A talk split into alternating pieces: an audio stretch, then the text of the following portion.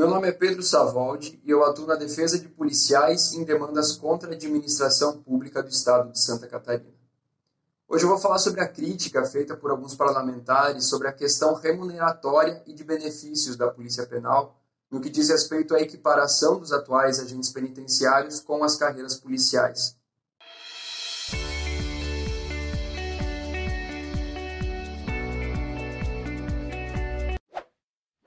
O Congresso Nacional promulgou no dia 4 de dezembro a emenda constitucional que adicionou no rol do Sistema Público de Segurança Brasileiro o órgão da Polícia Penal, e a gente já falou um pouco sobre isso, especificamente no que diz respeito às atribuições dos policiais penais em um vídeo anterior.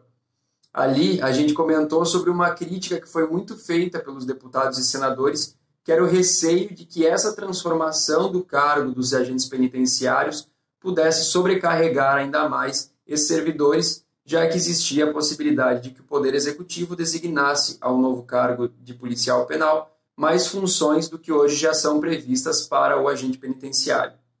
Hoje a gente vai falar sobre outra crítica que teve muito presente na tramitação dessa emenda constitucional e que já começa a mostrar alguns reflexos nas assembleias legislativas de alguns estados, como por exemplo no Mato Grosso do Sul, que é a equiparação dos policiais penais às demais carreiras policiais no que diz respeito à remuneração e aos benefícios.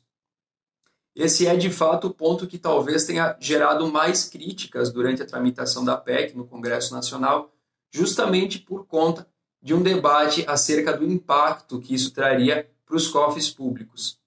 Porque, como os servidores que hoje são os agentes penitenciários passariam a incorporar as atribuições e os direitos que são concedidos aos policiais, especialmente no que diz respeito a estrutura de trabalho, os benefícios e até o próprio salário,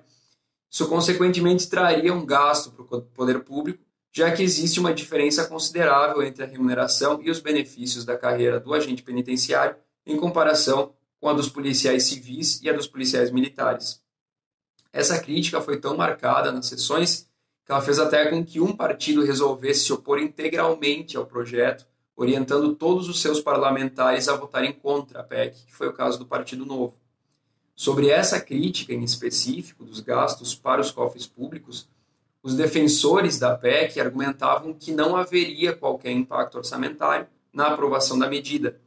E o deputado Pablo Oliva, do PSL do Amazonas, que deu uma entrevista explicando alguns pontos da proposta, quando ele foi questionado sobre essa questão das remunerações e dos benefícios especificamente, ele afirmou que a PEC não traria quaisquer impactos, porque a questão remuneratória ainda seria regulamentada em legislação específica, primeiro em âmbito federal e depois de estado para estado.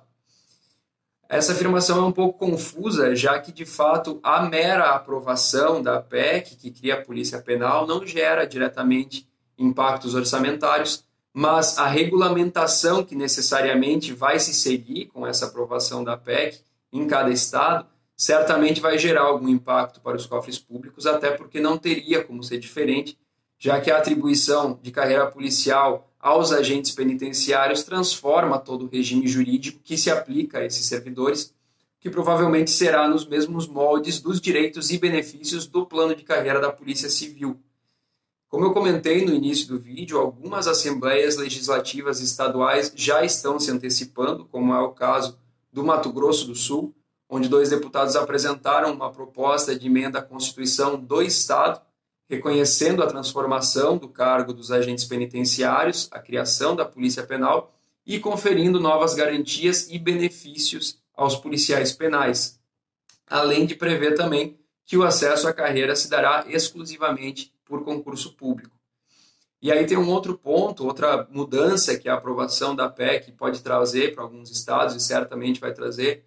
que é o nível de escolaridade exigido nos concursos. Hoje, o cargo de agente penitenciário federal, por exemplo, tem como requisito apenas o ensino médio, enquanto a emenda que criou a Polícia Penal prevê a exigência de ensino superior. Em Santa Catarina, especificamente, essa situação não se alteraria, já que a Lei 675 de 2016 já prevê o requisito do ensino superior para o cargo de agente penitenciário.